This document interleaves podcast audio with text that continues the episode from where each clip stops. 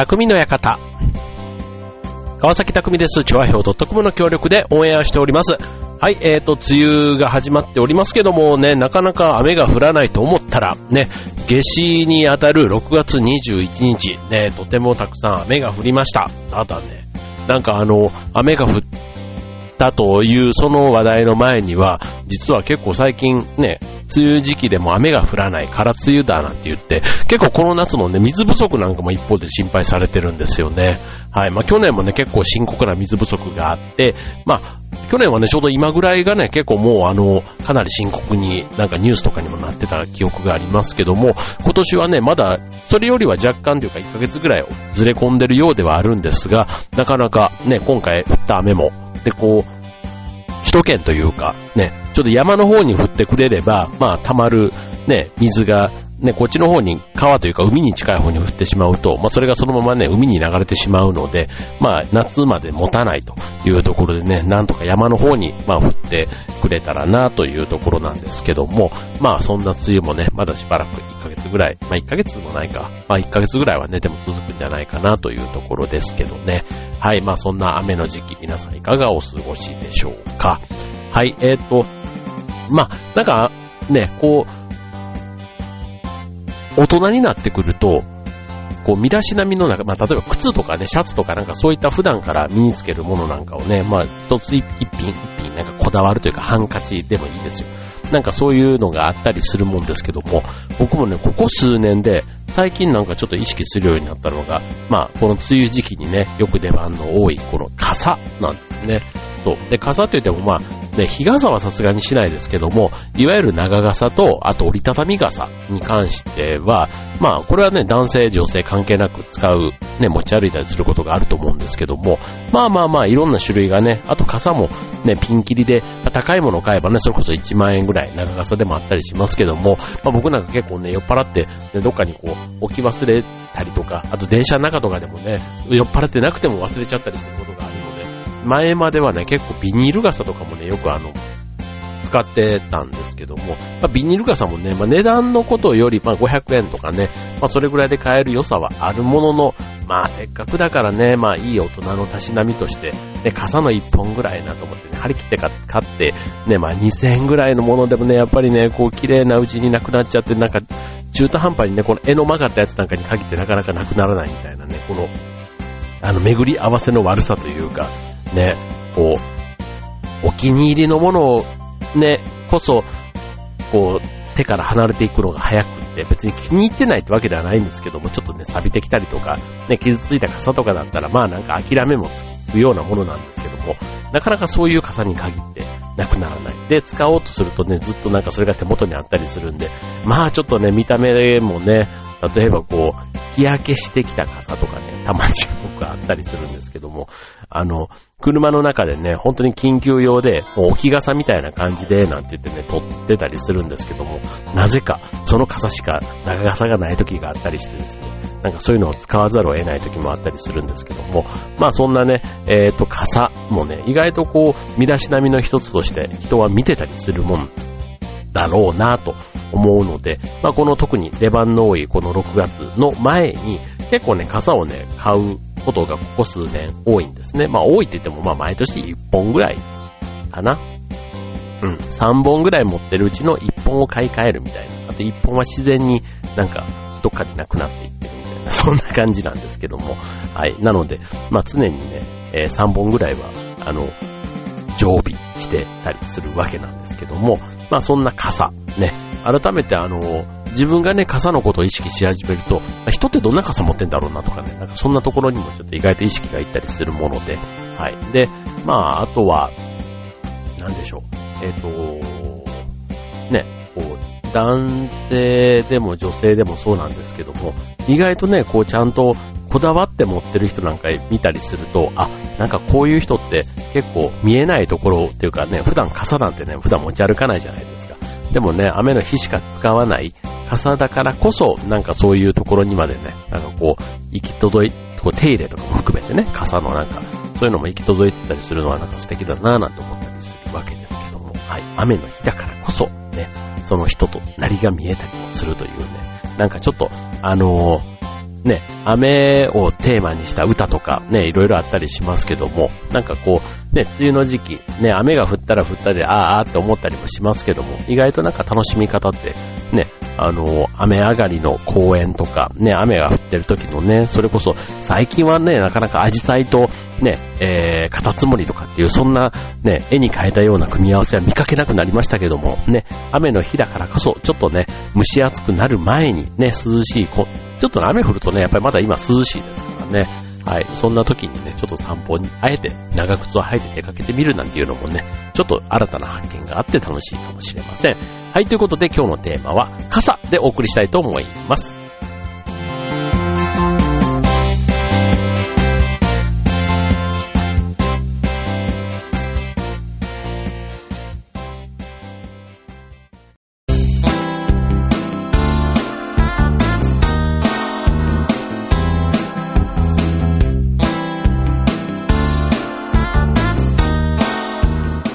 はい、えー、今日のテーマは傘ということで、まあ変なテーマ ですけども、まあ6月のね、まあ梅雨時期ですから、まあこんなね、えー、テーマもいいかなと思いますが、はい、まあ6月21日ね、えっ、ー、と夏至だったということで、1年で一番ね、日中が昼間が長い日ということで、ね、関東というか首都圏でもね、7時過ぎでもね、結構明るかったりします。ね、まあ今日を境にね、今日というかこの6月21日を境にもう夏に向かって日が短くなっていくのかなと思ったりするとちょっとえって思いますけども、まあ暦の上ではね、まだまだこれからね、暑くなっていくというね、そんなあの、時期でもありますので、はい。なんかそれがね、なんかいつも変な感じだな。日が一番ね、長い時が暑いわけではなく、ね、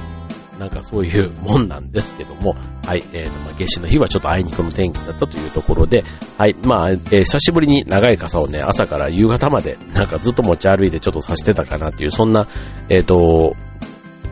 日なんだ、日だったんですけども、やっぱ風も強かってね、新幹線もなんか止まっててなんていう、そんな日でしたけども、えっ、ー、と、雨の日、ね、まあ誰もが使う傘なんですけども、まあ今日みたいにね、風が強くて雨が強かったりすると、ついついね、自分都合で傘なんかをやっぱり使い、ね、濡れたくなかったりだとか、ね、やっぱり濡れるのってね、その着てる服装にもよりますけども、特にね、えー、仕事で着てるスーツとか、ね、足元とかね、これからお客さんに会うのにとか、オフィスに戻ってね、なんかその、びしょびしょっていうのもね、なんだなっていうところで、ついついね、周りのことを気にせずに、ちょっと自分の都合でっていうところで、あの、それがね、周りからどう見えてるかっていうのが、こう、人となりがね、傘を通じて見えてしまう。ね、いうところで、はい、えっ、ー、と、まあ、傘のマナーなんていうのをね、今日ね、お伝えしていきたいと思うんですけども、あの、まあ、自分のことはさておき、自分がされた時のね、傘関係のトラブルというか、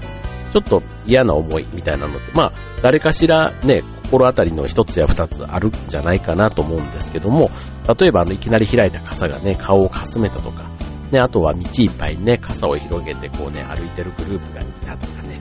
はい。で、あとはまあ、人の傘が当たったとか、あと電車の中でこう濡れた傘がね、当たってきたとか、まあそんな経験ね、あるんじゃないかなと思いますけども、まあやっぱりね、その傘の扱い方一つでもね、人となりがね、見られてるというか、ね、現れるというところですので、まあ、雨の日、まあ、そんなにね、あの、楽しく過ごせる人って、ね、意外といなくて、まあ、雨の日はそれなりにちょっと憂鬱になりがちな中では、まあ、気持ちいいマナーで、ね、たった一本の傘、ね、たたかが傘されと傘ということで、そんな傘に関してのマナーをこの後ご紹介したいと思います。はい、まず、えー、傘の開き方まあ開き方、別に幼稚園の子に教えるわけじゃないので、あの、傘の開き方はこうですっていうのもなんなんですけども、これ一応ね、マナーとして、えー、NG とね、えー、正しい正解というのがあるんですね。はい、まず、間違った傘の開き方。えー、これは上を向けて開く。はい。まあ、これはさっきね、あの、えっ、と、まあ、開くときにね、こう、骨の先端っていうの？梅雨先っていうかな？うん。が、えー、顔の高さに来るので、まあ自分の顔に当たるのはもちろんなんですけども、たまたまね、横をすれ違った人の顔に、えー、かすめたりすることがあると。で特にワンタッチの傘なんかだったりする、バッと開いたりするので、まあ上を向けて開くのはちょっと違いますよと。ね、まあ斜め上に向けて、なんていう、ね、上じゃないけども斜め上なんていうのはね、特に雨が降っている時にはありがちなんじゃないかななんて思いますよね。えー、正しい傘の開き方は、斜め下に向けて開くとで、周りを確認して、傘先を斜め下に向けて開くと。で、特に雨が降ってきたとしても、ね、雨に濡れたくないからといって、上に向けて開くのは NG ということですね。はい。続いて、傘の差し方。はい。えー、間違っているのは、肩にかけて歩く。ね、これ荷物を持ってたりするとね、こう肩にかけて歩いたり、ね、えー、することあると思いますけども、これね、あの、雫でね、自分の服が濡れてしまうっていうのは、まあ経験、自分に返ってくるものとして、心当たりあると思いますけども、後ろの人の視界がね、見えなくなってしまうっていうことも一つこれあるので、なるべくね、肩にかけずに済むときには、ね、手で持つというのが、えー、正しいと。で、正しい傘の差し方というのは、体の中心でまっすぐに持つと。えー、ハンドルのあのくねって曲がった部分を体の側につけて、えー、体の中心で持つようにすると、えー、うまくさせますと。あとは、えー、狭い、狭い場所でね、並んで歩かない、なんていうね、周りの人への配慮を、え考えるというところが大事ということですね。はい。続いて、そんな狭い道ですれ違う時と。ね、えー、ダメなのは特に何もしないと。まあ、変なし、傘がぶつかったりとかね、こう、傘の雫が、こうね、もしあの自分が指している、相手が指していないみたいなものとか、あと身長差がね、あったりする場合に、ね、例えば僕なんか男性の立場から言うと、女性の傘がえー、傘の内側、自分の傘の下っていうの？に入ってきたりすることがあるんですね。そうすると自分の肩の上にひたひたひたってね、こうね、雨の雫がかかっていったりすることがあったりするんですけども、まあそういう風になっちゃうとね、ちょっと自己中心的というかね、もう自分のことしか考えてないみたいな風になってしまうので、えー、正しいマナーというのは、傘をかしげる。これ、傘かしげなんて言ってね、これあの、江戸時代のマナー、江戸仕草なんていう中にも出てくるんですけども、こう狭い道ですれ違う時には、傘がぶつかったり、相手に傘の雫がかかったりしないように、相手と反対側に傘をかしげる、えっ、ー、と、ちょっと斜めにね、傾けるということで、で、しかもこれは、どちらか一方だけがするんではなくて、お互いのがお互いを気遣ってやる。だから、それぞれがやって、こうなんて、ハの字にね、傘がね、えー、なっているのがまあ理想的というとこで、まあ相手の心遣い、まあ濡れる濡れない、当然ね、かしげた分、自分のね、半身が、こうね、傘を、の下にならないわけですから、多少のね、こう雨がこう当たるというか、ね、濡れてしまうことはありますけども、ただそれはね、相手もそうしてくれた、まあ要はありがとうございますという、まあ気持ちのいいすれ違い方ができるっていう意味で、まあ多少ね、濡れたとしても心がすごく気持ちよくなるという、そんなすれ違い方というところですね。はい。じゃあ続いては、えー、もう、いくつか傘のマナーお送りしたいと思います。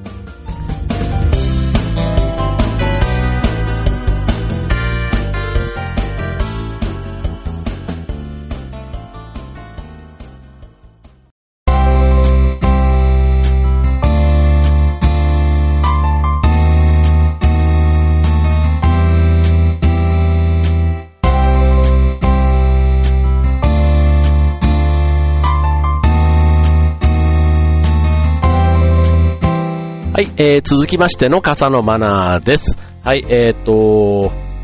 傘の閉じ方。すごいね。傘のもうね、えーと、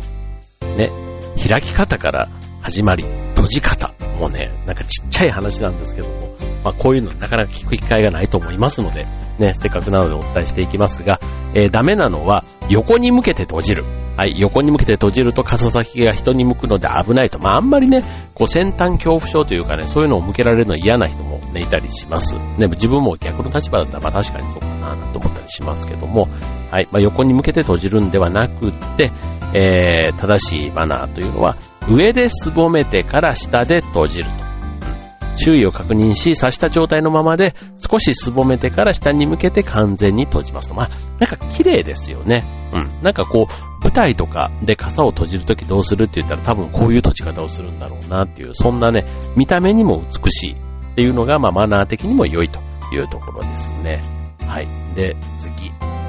水滴の落とし方。これね、僕、これはね、あのー、周りを見てやってはいますけども、えー、ダメなやり方。くるくるっと回したりとか、バサバサっとやったりするっていうね。やつです。はい、えー、くるくる回したりバサバサっとやってね、なんかね、こう水しぶきを飛ばして、逆にそうするとね、こう、あの、その後傘をくるくるっと回して、あの、パチッとね、ホックで止めた時に、まあ多少でも、例えば電車の中とかでね、水たまりができなくなっていいなっていうふうに思って、ついつい僕なんかあの、人のね、当然あの、書かないところは前提ですけども、やってますが、はい、まあそれはね、遠目に見た時に決して美しいものではないと。いうことだったり、まあ人にはかからなかったとしても、なんかね、そのバサバサしてるっていう様子がね、まあよろしくないというとこで、まあそういう水滴の落とし方は良くないと。ね、正しいやり方というのは、まとめてから振ると。閉じた傘の梅雨先をまとめて握り、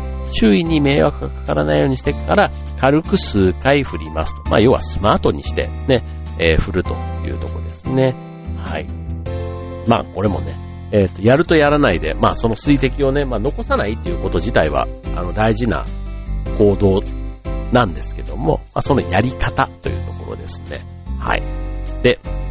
続いて結構ありますよね。はい、続いて傘の持ち歩き方。ね、これなんかはもうあの、晴れてる時でもそうかもしれませんけども、えー、ダメなのは、傘の先が周囲に向いている。これさっきの、ね、人の、えー、方に、このね、傘先が向かないっていうのと同じ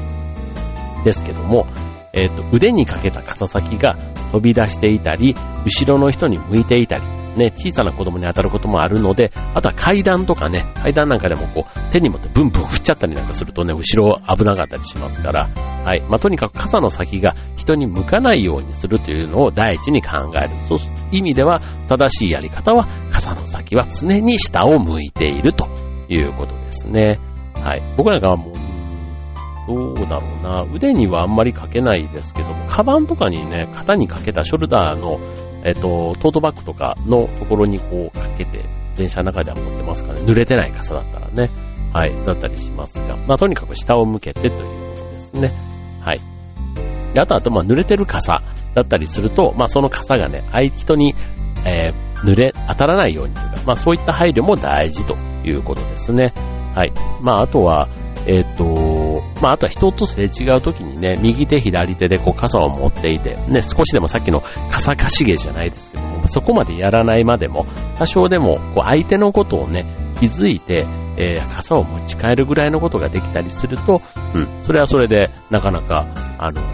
さしていない時でもね、まあ、そうそういう時ですらも持ち帰られると、まあ、かなり、こう、スマートな歩き方というか、スマートに見えるというところですね。はい。あと最後、えー、電車やバスに、バスに乗るとき、ね、電車やバスに乗るときの、えー、ダメなマナーというところですけども、えー、ベルトを止めず何も気にしない。まあこれはあのさっきのね、ベルトというかあの、えっ、と、ですね。まあ要は広げない、まあ、邪魔にならないというところですね。なんかこういうのね、ベって広がってると、なんかその人自身が別に、その人のなりは何もわからないですけども、なんとなくだらしなく見えるっていうことですね。はい。で、正しいのはベルトを止めて周囲にも配慮しましょうと。まあ、濡れた傘なんかだと特にですけども、あの、なるべく広がってね、こういろんな人にこう当たらないようにするっていうのもそうでしょうし、あと傘袋なんていうね、あの、僕も車の中に乗せるときには、あの、傘でね、こう、あの、シートというかマットが濡れたりしないように、ね、傘袋なんかをね、あの、100均なんかでもね、ちょっとあの、布製というか、ビニール、えっと、あれなんていうの、えっと、ポリエステルの中に、こう、水取り用のね、なんかその、布というか、タオル地のものが入っていて、で、それで、まあ、水を吸収できるみたいな傘袋もね、売ってたりするので、車に入れるときは結構それをね、愛用してたりするんですけども、はい。で、えっ、と、ですね。あと、ま、混雑してる時かな、やっぱりね。あの、電車やバスって、空いてる時はそんなにね、気にしなくていいかもしれませんけども、やっぱり混雑している時には、周りの人が濡れないように、体の正面で立てて持つと。ね、折りたたみ傘の場合にも、まあ、軽く畳んでビニール袋なんかに入れておけると、まあ、良いというところですね。はい。まあ、この辺なんかは僕もあの、た、たまにこう、女性とかとね、こう一緒に、こう、どっか外出とかした時に、その女性がね、傘の扱いをスマートにやったりすると、あ、なんかこの人ってそういうね、ところまでちゃんと気配りができる人なんだなぁなんて、なんかこう、何気ないところでね、その人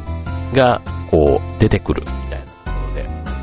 やっぱりね、高が傘されと傘みたいなところはあるのかなぁなんていうふうに思いますね。はい。まあ、傘の扱い方一つでね、人柄がわかるというところですから、ね、いろんなこの晴れた日のことだけじゃなくて、ね、雨の日ってなんとなく視界も悪くなるじゃないですか。なんですけども、そんな時だからこそ、ちょっとした気配りでね、雨の日にも爽やかな一日、ね、爽やかな風をあなたからね、吹かせていただければと思います。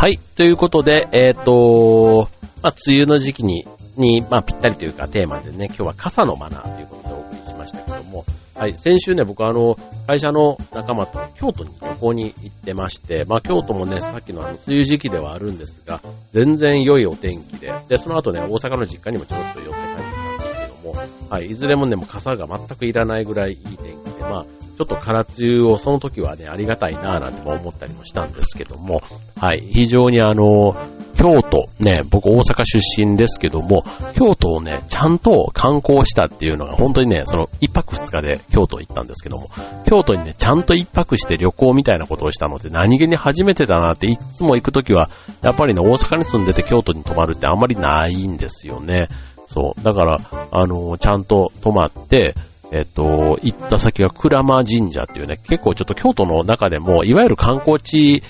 というよりは、ちょっとね、あの、いい感じの、なんて言うんだろうな、えー、しなびた、ひなびた、ひなしなびたじゃない、ひなびた感じの、うん、ところ、こう山の上にね、こうケーブルカーみたいにこう登っていって、ね、あの、神社があったり、温泉があったりするようなとこだったり、あとはね、あの定番のトロッコ電車と保津川下りというね、あの、トロッコ電車に乗ってそのまま今度1時間半ぐらいかけてね、えー、川下りをしてくるっていう、もう、その辺はもうあの、京都の観光の一つ定番にはなる。ただちょっとね、あの、嵐山の方というか、ちょっと京都市内からは若干外れたところにあるんですけども、まあそんなね、いわゆる自社仏閣以外の京都っていう意味では、かなり土定番なところを巡ってきたんですけども、それはそれでね、非常にあの天気も良かったのもありますが、楽しくて、やっぱりね、知ってるところだからこそじゃないけども、海外もいいけども、あ国内でもね、しかも実家に近いこんな京都をね、改めて行ったみたいなところで、うん。で、しかも一緒に行ったのは全部、大体関東の人だったりしたので、まあそういう人たちからするとね、しっかりした遠い旅行になるんですけども、なんかね、僕の場合は地元の側の方の目線の方が強くて、なんか地元再発見みたいなね、再発見というかあの、近かったのになんで今まで行かなかったんだろうとかね。まあでも、保津川下りって普通に払うとね、4100円ね、するので、まあ学生の頃にしかいなかった関西で、ね、この川下りに4000円使うほど、小塚が潤ってなかったなぁなんて思ったりするとね、なんか足を運ばなかった理由もちょっと分かってきたような気もするんですけども、はい、まあそんなね、えー、梅雨の時期でも、なんとなくちょっとめちゃめちゃバリバリアクティブではないものの、まあ、ぼちぼちアクティブに、はい、過ごしております。はい、まあ皆さんもね、あの別にアウトドアに限らず、インドアでもね、なんかアクティブな過ごし方、いろいろあるんじゃないかなと思います。はい、皆さんの楽しい梅雨の過ごし方ありましたら、宅部に方までどうぞご連絡ください。はい、ということで、えー、ね、まあちょっと、えー、梅雨時期、うーん、なんだろうな、なんか、梅雨だから楽しめるっていうのって意外とね、あの、ないような気はしますけども、ね、あっという間にね、次夏が来てしまいますので、なんか夏の準備なんてのをね、始めてみるのもいいのかもしれませんね。はい、ということで、えー、匠の館ここまで。バイバーイ。